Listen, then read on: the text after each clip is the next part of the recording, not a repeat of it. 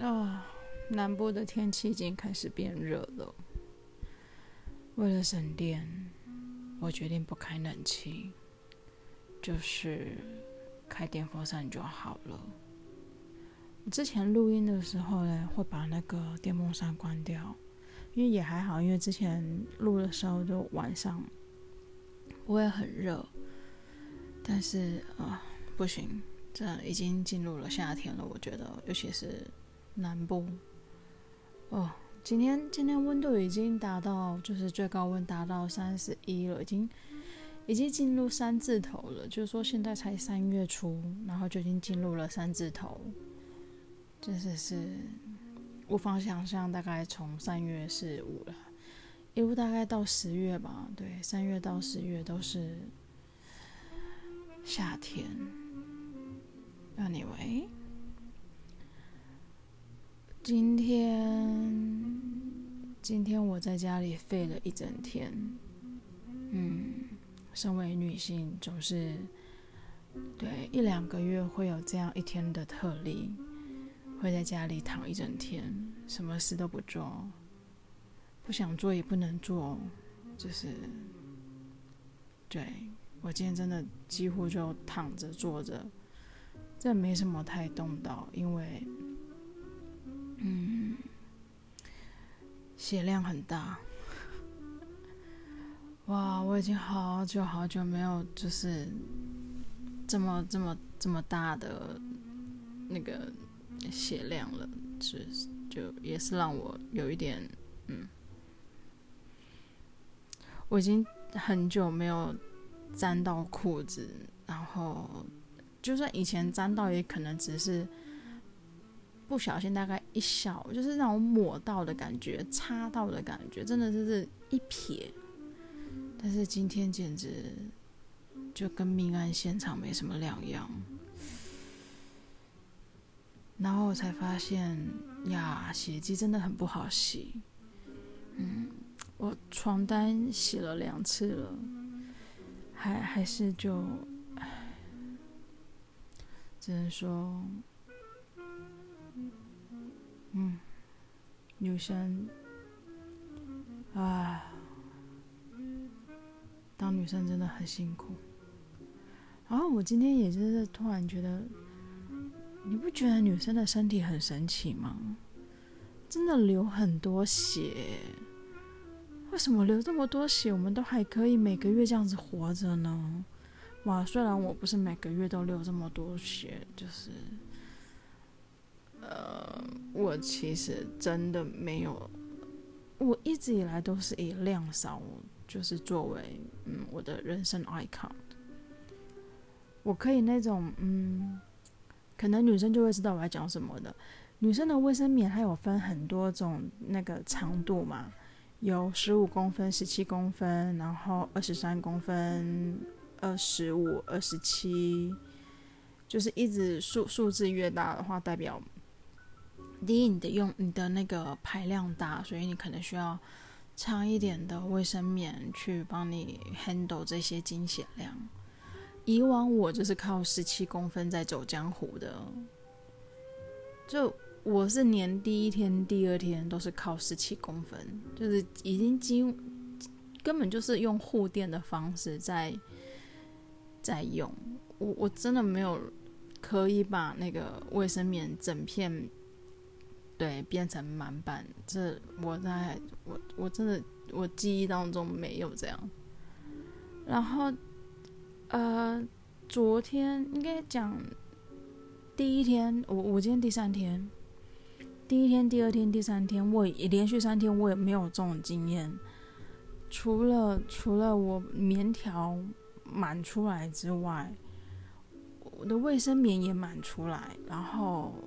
对，早上我刚刚就讲了，早上的那个床单跟睡裤就是命案现场。然后我今天不管怎么样，我就觉得哦，我只要有一个动作，你就可以很明显的感受到一股暖流，真真的是一股暖流。然后流出来的时候，我就想说要赶快正襟危坐一下，因为我怕我坐的歪，然后它流出来的方向跟角度，我觉得。来不及被卫生棉 catch 到，然后就会对，搞不好我的那个沙发坐垫又遭殃了。就总而言之，今天我就是，嗯，在家里好好的当个乖女孩，哪也不去，哪也不做，就是乖乖的在家里流血。嗯，昨天有讲到我喜欢的人，嗯，就是我，我今天有问他，就是我有没有走进你的心里？他给我的回答就是 copy 我的回答。但是，就算是 copy 我的回答，但至少他 copy 了我的回答吧。然后他看到了我脸书上面那天写的，就是我们之间不是爱情。然后我上面有写到，在他面前，我我是一个很弱势的人。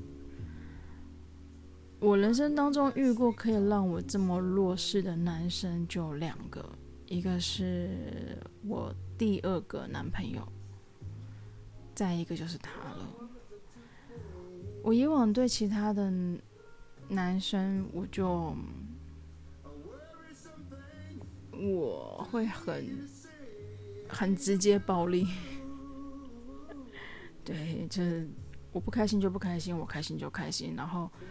我甚至会有冷暴力，就是我我的，对，我会冷暴力。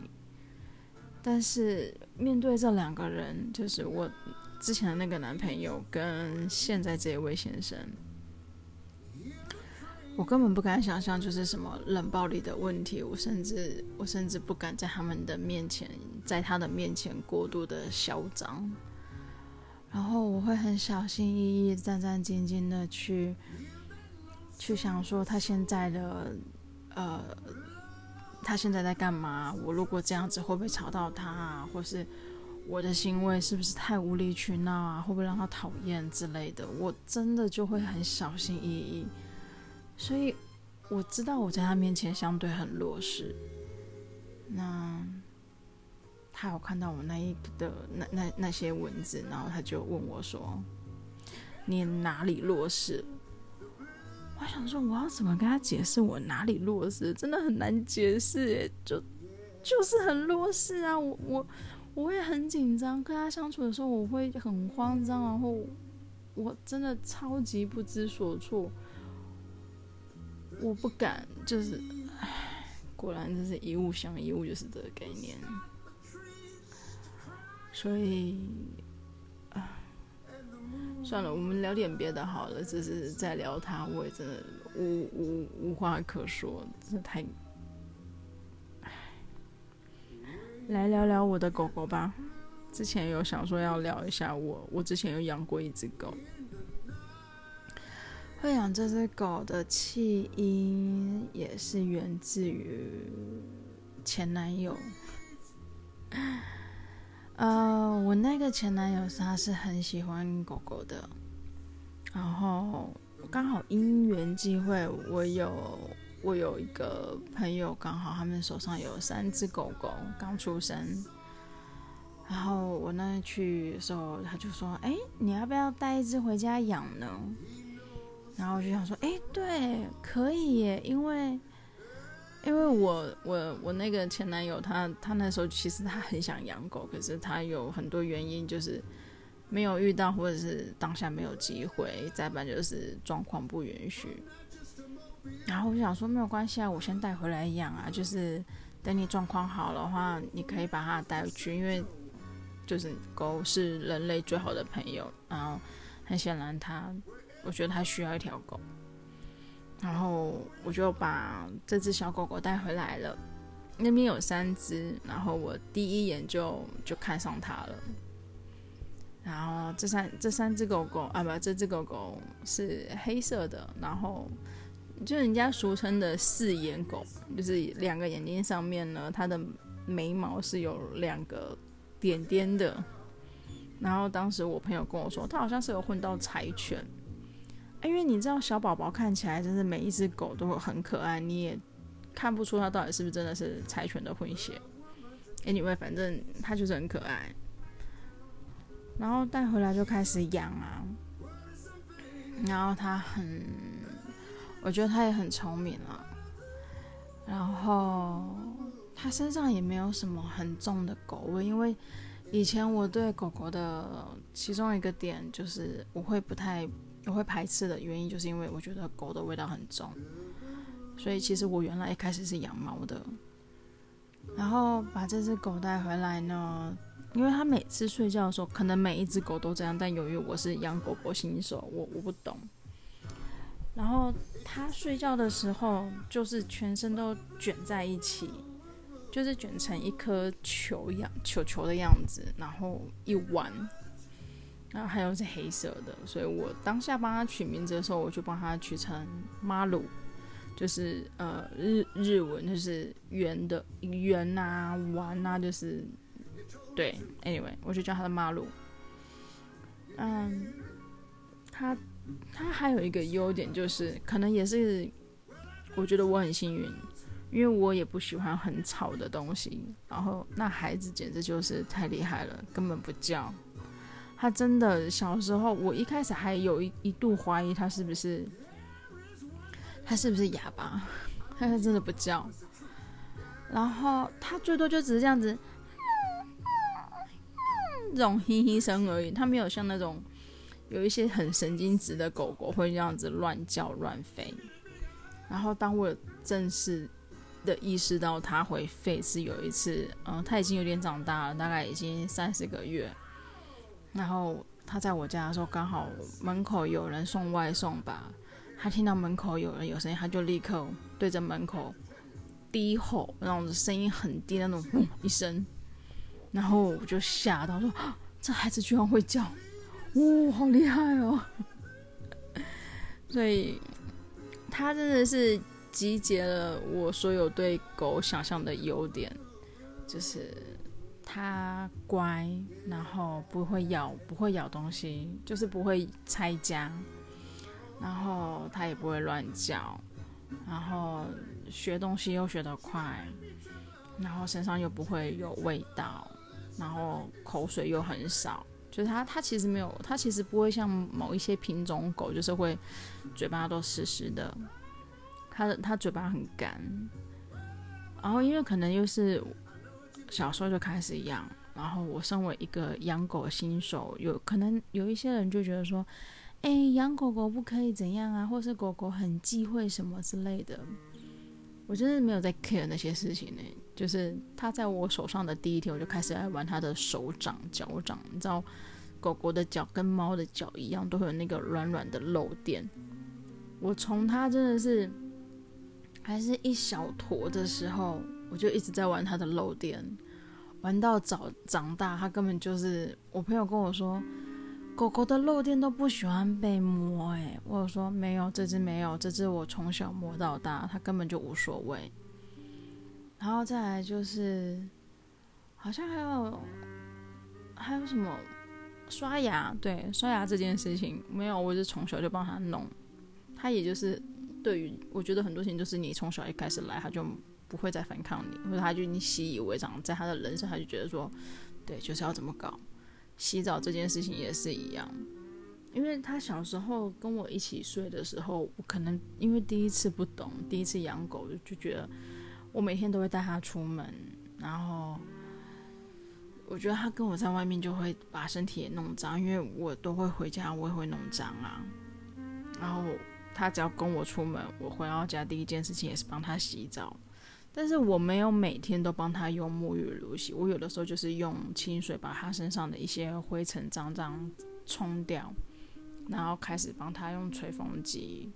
所以他小时候被我洗澡也洗得很习惯，到了长大之后帮他洗，基本没有太大的困难。他不会像有一些网络上面那些狗，就是鬼吼鬼叫啊，或是各种反抗，各种不要。长大最后一次最后一次我帮他洗澡的那一次，就是我跟他讲：“马路过来洗澡喽。”然后他就站着不动，他也没有逃跑，但是他也没有走过来，他就是一直站着跟我四目遥望，然后就说：“过来洗澡。”然后 他还是站着不动。我真的最后不得已，我就走过去把它扛过来，因为它那时候已经十六公斤了，就是像一个小公主一样，就是扛瓦斯啊，整个把它抱过来，然后还是他还是乖乖让我洗完。那因为小时候我就已经帮他洗澡洗很习惯，以前小的时候在我家我还可以用人类的吹风机吹他，自从他长到。大概七八公斤的时候，真的就很不好吹了，因为身体，它身体长大了，然后毛也有一点厚了。它其实好像是两层毛，对，它是两层毛，所以要帮它吹的时候，你用那个人类的吹风机吹太久，它其实它没有办法让你吹那么久。于是乎，我就去买了一个那种宠物专用的那种吹水机。我其实也很庆幸我当时买了，因为。只是有了那一台就很方便了，因为它风力很强，所以吹的也快。然后刚刚会说最后一次帮他洗呢，是因为这孩子已经已经当小天使了。我从去年二月开始养他，然后他是在去年的十二月二十四号。离开我的，对，这孩子真的很会挑日子，挑了一个平安夜。因为我们我我们自己家里有一个小农舍，然后呃，他大部分的时间就是在农舍那边跟我爸一起，对，就是一人一狗，然后发呆干嘛的。然后因为我爸都会在那边看报纸啊、泡脚啊，或是他会在那边享受他的田园人生。那马鲁就会在那边跟他一起度过每一天，至少有嗯五个小时到八个小时的时间吧。我爸几乎整天都泡在那里。那因为那边是农舍，然后外面其实也会有很多野狗。那有一些野狗就是成群结党的。那那个时候，马鲁有跟其中一群大概是五六只狗的那个野党啊，不，野狗派，跟他们有起过冲突。然后那孩子一打五，一打六，真的是。当然打输啦，怎么可能打赢？身上一堆伤口。然后我记得那一次，我不知道，我以为他出去玩，然后又弄得一身脏脏的嘛。我回来帮他洗澡的时候，我还打他，就是一边洗一边就是稍微揍他。然后说你又出去玩，你又弄得一身脏，真的是。然后再帮他用那个吹吹水机吹的时候，因为我会帮他逆毛吹，我要把那个。毛根吹干，然后之后再顺毛吹。那我逆毛吹的时候才发现，他身上全部都是伤，没有流血，就是一道一道的抓痕，就是出血那样子。当然有一些有有比较大的伤，就是有比较大的那个抓痕，有流一点血。然后我才发现，我打他的地方刚好都是他受伤的，就是。背啊、后腿啊、屁股那边啊，因为你知道狗在打架的时候，就是会咬人家的后腿之类的。那因为那孩子的毛又是黑色的，其实基本上我根本看不出他怎么了。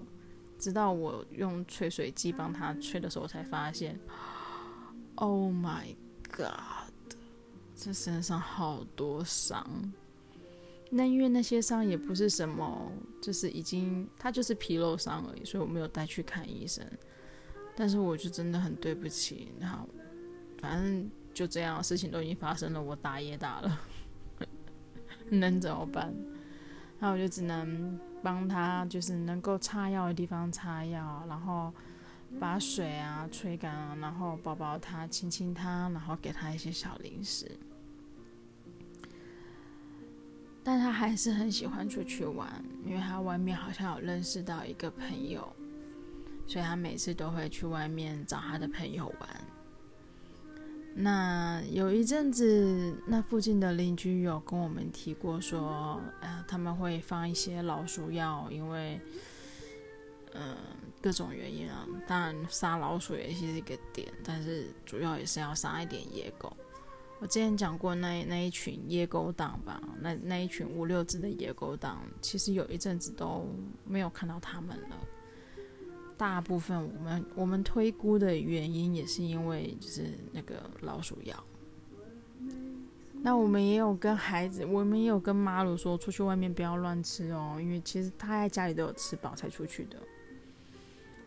但是他可能就是在家里就是过着一个小王子的生活，对于外面他看到什么有兴趣，就会去闻一闻、舔一舔、咬一咬。所以他跟他的朋友出去玩的时候呢，他就不小心吃到了老鼠药，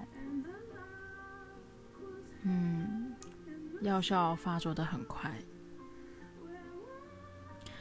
我记得那一天，嗯，那天早上的时候，因为其实他有不舒服，我们就去带带他去看医生，然后有抽血检查，可是那个。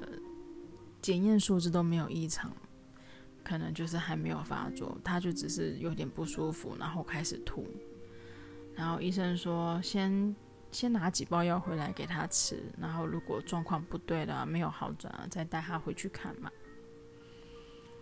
那那一天呢，我就抱着他睡，我就跟他，我没有在床上睡，我就陪他一起在地板这样子蜷着，然后让他靠着我睡。他还是会很想吐，那他忍不住吐在我旁边，吐在我身上。那因为以前小时候呢，他干错，他做错坏事，我就把他关在厕所，就是你知道处罚他。我那时候记得很清楚，就是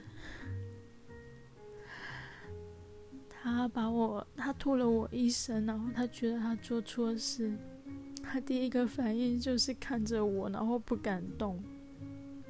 然后我跟他说没有关系，没有关系。然后我就起身开始把地板擦干净。可是，在下一秒我看到他的时候，他就他就躲在厕所不敢出来了。然后我就跟他说没有关系，我知道你不是故意的。嗯，那是那一天早上大概中午的时候吧。嗯，我最后陪他，然后之后我就去忙，然后晚上我要上课，结果大概下午，呃五六点的时候，我爸跟我说他状况好像很差，他有吐血，然后肛门那边也有一直流出血，然后再带去医院检查的时候，他所有的数值全都变。全都变成红色的，全都很差。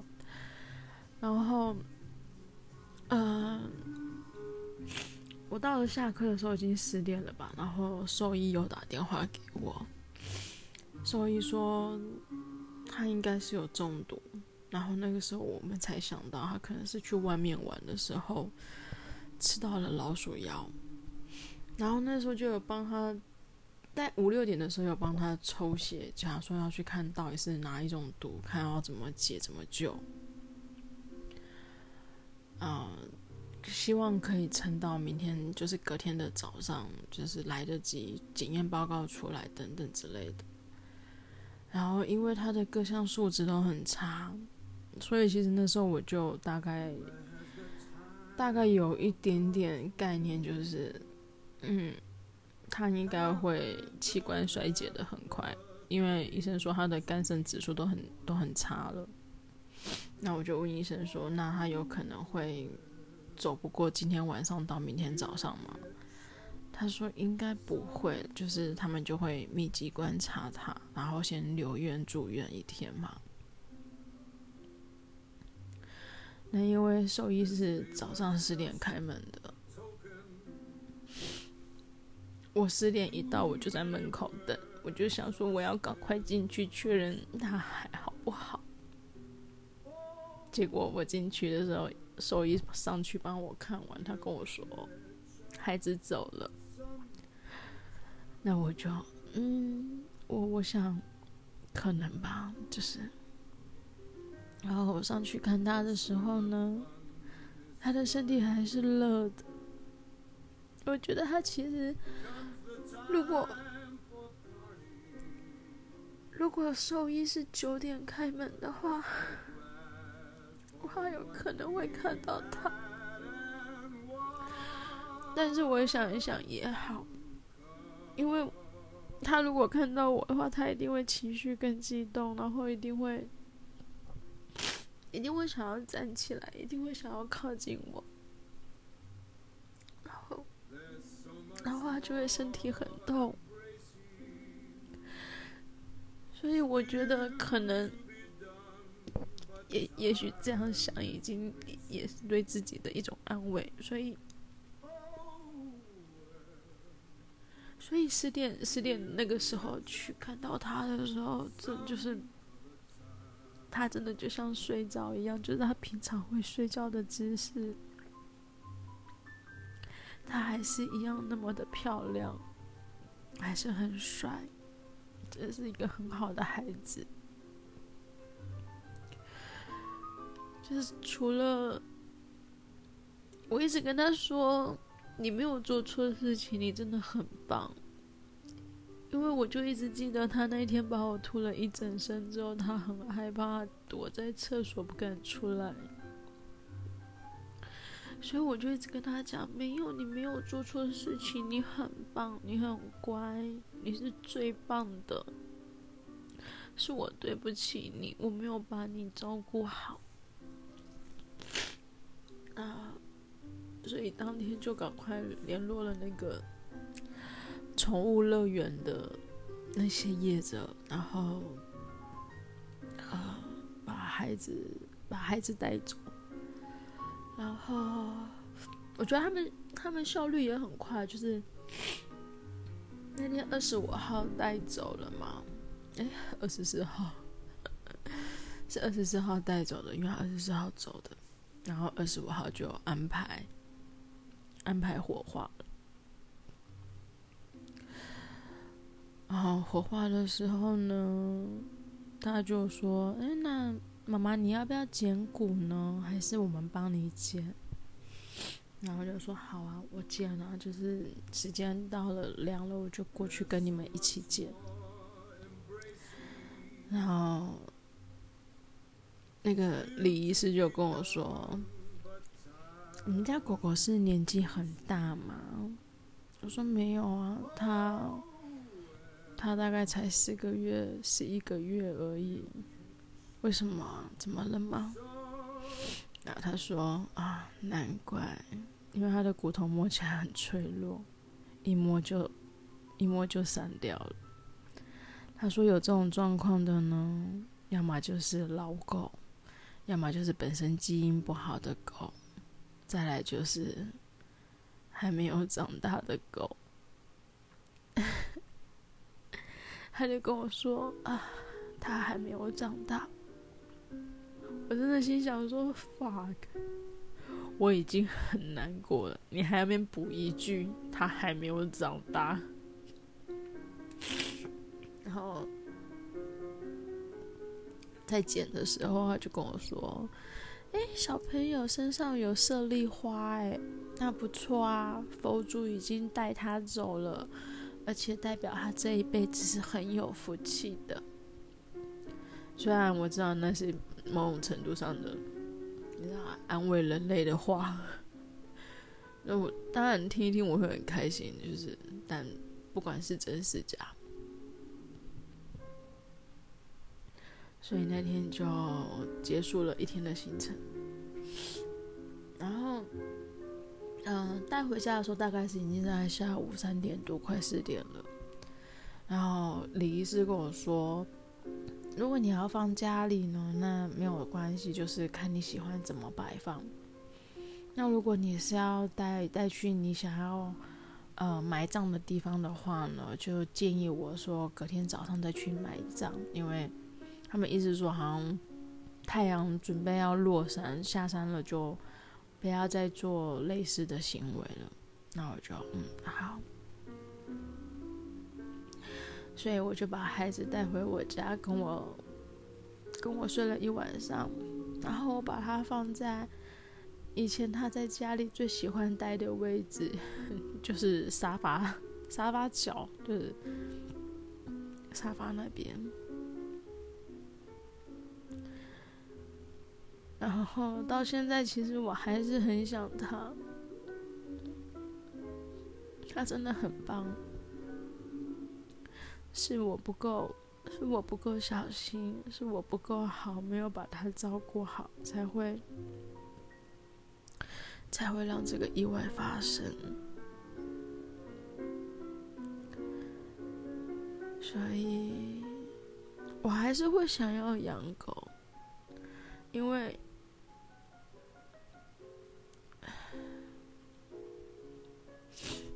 有两种情绪，就是我不应该再养狗了，因为我如果再养第二个孩子的时候，我怕我会去比较，就是啊，你怎么没有像马路这么乖啊？你怎么没有像马路这样这样的？我怕我会去比较这些，这样就会对第二个孩子很不公平。可是我又会忍不住看很多小狗狗啊，或是狗狗的片段。我真的好想要，好想要，再一次像马鲁这样的孩子。我那时候跟马鲁说，就是他要火化的时候，我就跟他讲。我希望你可以去更好的地方。也许如果未来还有机会，还有缘分，我们还可以再相遇。不管用什么方式，我都会很高兴。我们还有机会可以再遇见彼此。我希望你的下辈子不是当狗，可以做一个更更快乐的。是，就是任何一个什么都好，不要再是什么畜生道之类的。但是，话说，如果是畜生道，你遇到了一个很好的主人，好像也没有什么不好。总而言之。因为我知道我自己不生小孩，所以我没有办法去跟他说：“哦，那你下辈子还要再来当我的小孩哦。”如果要当我的小孩的话，唯一的方式就是宠物、动物类的。我又不想要他下一辈子又是动物，所以我只能跟他说。不管用什么方式，如果有机会，而且你还愿意来跟我有缘分的话，我都会很高兴。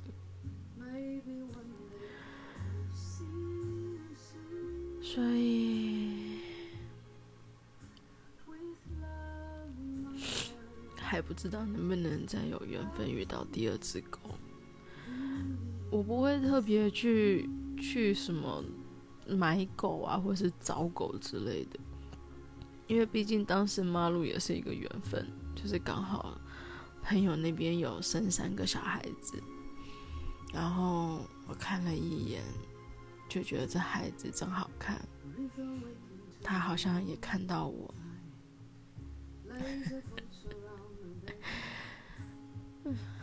他真的是百分。他根本就是天使狗狗，就连我前男友都说：“你知道你养的狗是天使狗吗？”你跟我形容的他所有的行为，一般来讲狗都不会这样，除非都是有经过训练或是……对，anyway，他们有养狗的人听到我养的孩子的状况是这样，他们就跟我说：“你真的很幸运耶。”你这样子一开始，你的天花板就这么高，你之后很难再遇到这么天使的狗。唉，可能就是这样吧。所以我真的很害怕，如果我在养第二只狗的时候，我会一直比较，我会去想到，啊，还是以前马鲁好，啊，马鲁以前怎样怎样。